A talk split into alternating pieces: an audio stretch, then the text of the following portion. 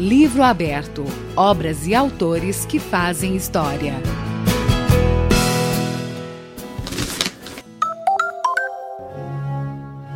Comecemos de hoje em diante a viver como queremos ter vivido na hora da morte.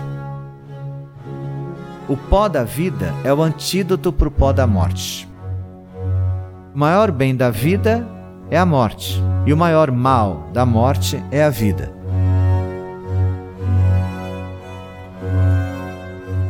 Em três sermões de quarta-feira de cinza, dia que marca o início da quaresma na tradição católica, o padre Antônio Vieira trata da morte como o cerne da consciência cristã.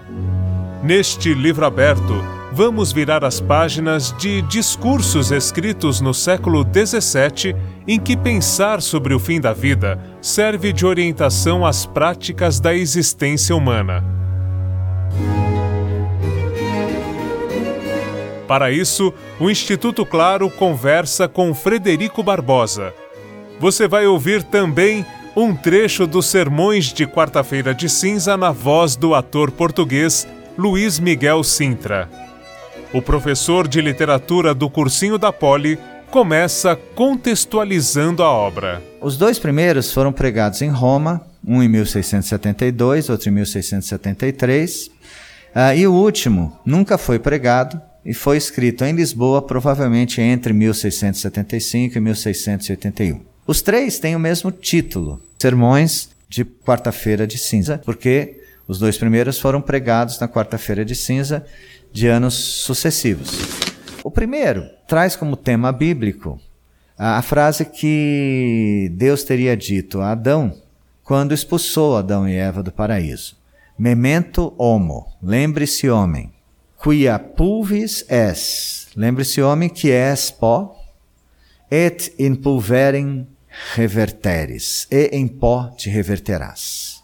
A partir dessa frase, ele tenta provar que o homem, além de se tornar pó, o homem já é pó.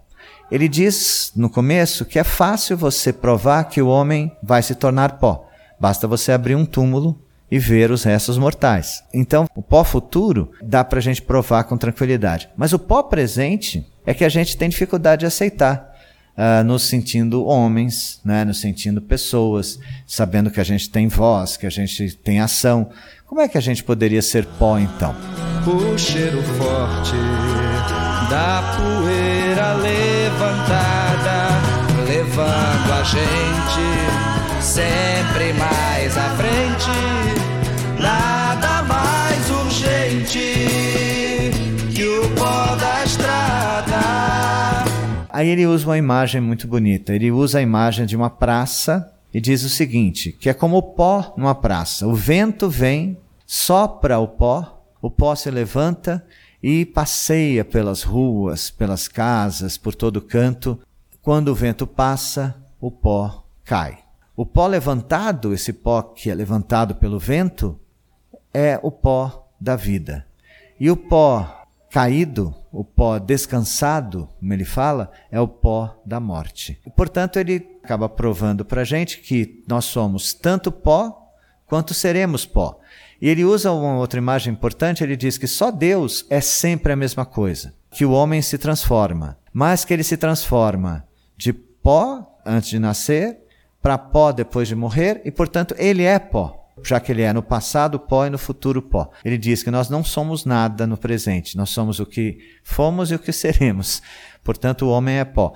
Ele vai criando várias formas de provar, e esse é o objetivo nuclear desse sermão especificamente, que o homem é pó na vida. E a conclusão que ele chega é de que, já que a gente é pó na vida, a gente tem que refletir o tempo inteiro sobre essa transformação que nós vamos ter de pó da vida para pó da morte. É, então nós devemos pensar na morte.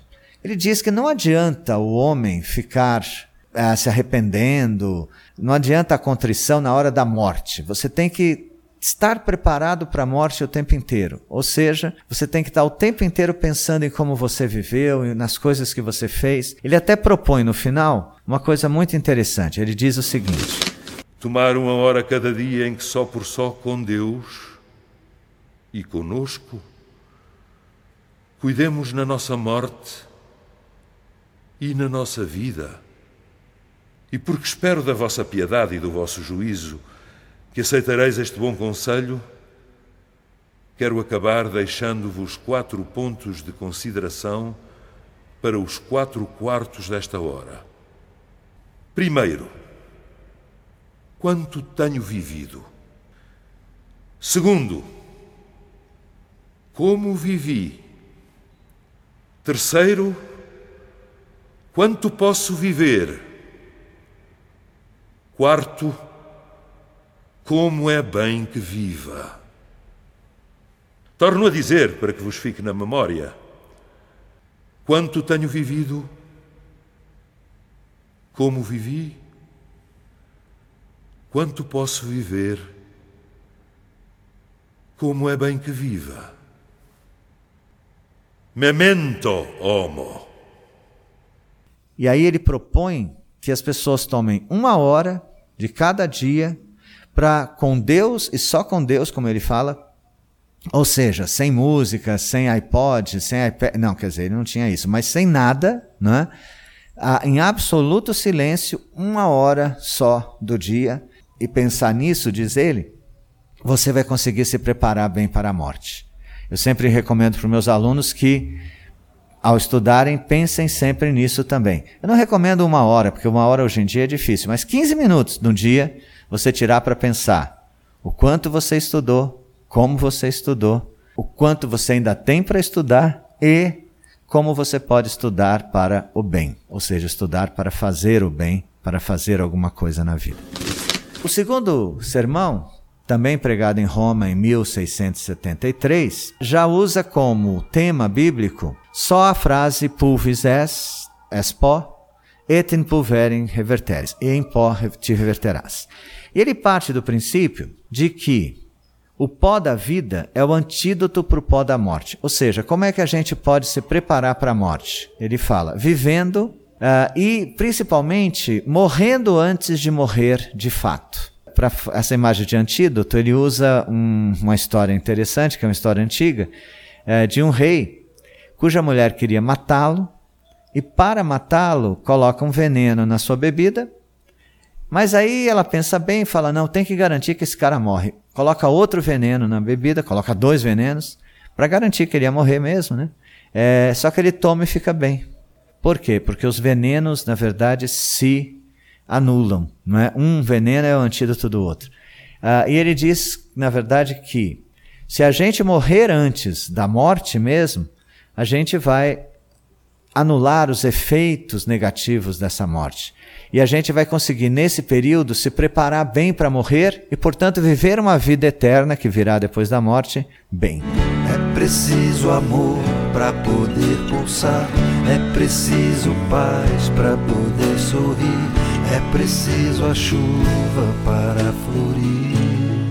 Como é que seria morrer antes da morte? É se livrar de todas as vaidades, de todas as tentações, de toda a luxúria, de todo o pecado, viver uma vida ascética e sem querer a agitação da vida cotidiana, de certa maneira se retirar e viver em oração, como ele fez nos últimos 16 anos da sua vida. Em 1681 ele vai para Salvador e fica lá 16 anos só preparando seus sermões para serem publicados. E nesse sermão, né, ele termina dizendo o seguinte: só os que morrem antes de morrer gozam seguramente de paz e descanso, que leva a paz e descanso na outra morte, afinal. O terceiro sermão de quarta-feira de cinza nunca foi pregado e, de acordo com o professor Frederico Barbosa, é menos coeso do que os outros dois. Isto porque Vieira não teve tempo de revisá-lo e foi publicado depois da morte dele. Esse sermão parte da ideia de que ele quer provar que a morte termina com todos os sofrimentos, com todas as angústias, com todas as misérias da vida, mas essa morte só pode ser positiva, só pode ser um bem, se a nossa vida for uma vida meritória, né? se a gente fizer por merecer a vida eterna no paraíso. E aí o que ele chega à conclusão é o seguinte: os bens todos estão sujeitos a grandes misérias, das quais só nos pode livrar a morte. Donde se segue que a mesma morte é o maior bem da vida. Viver e morrer de tal modo que na vida logre o maior bem da morte e na morte não padeça o maior mal da vida. Então reparem os jogos antitéticos, né? Bem, mal, vida, morte, o tempo inteiro a gente fica até meio confuso lendo esse texto. Ah, ou seja, ele é totalmente barroco e paradoxal. Mas ele está dizendo o que para a gente? Né? A gente tem que viver uma vida boa para conseguir uma morte boa.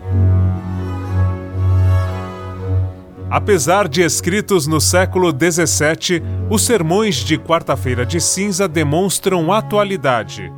Eles chamam atenção, através da consciência da morte, para a inutilidade da acumulação de riquezas. Desta forma, Vieira busca chamar o homem à sua dimensão espiritual e à necessidade da diminuição da desigualdade social. Com apoio de produção de Daniel Greco, Marcelo Abud para o Instituto Claro.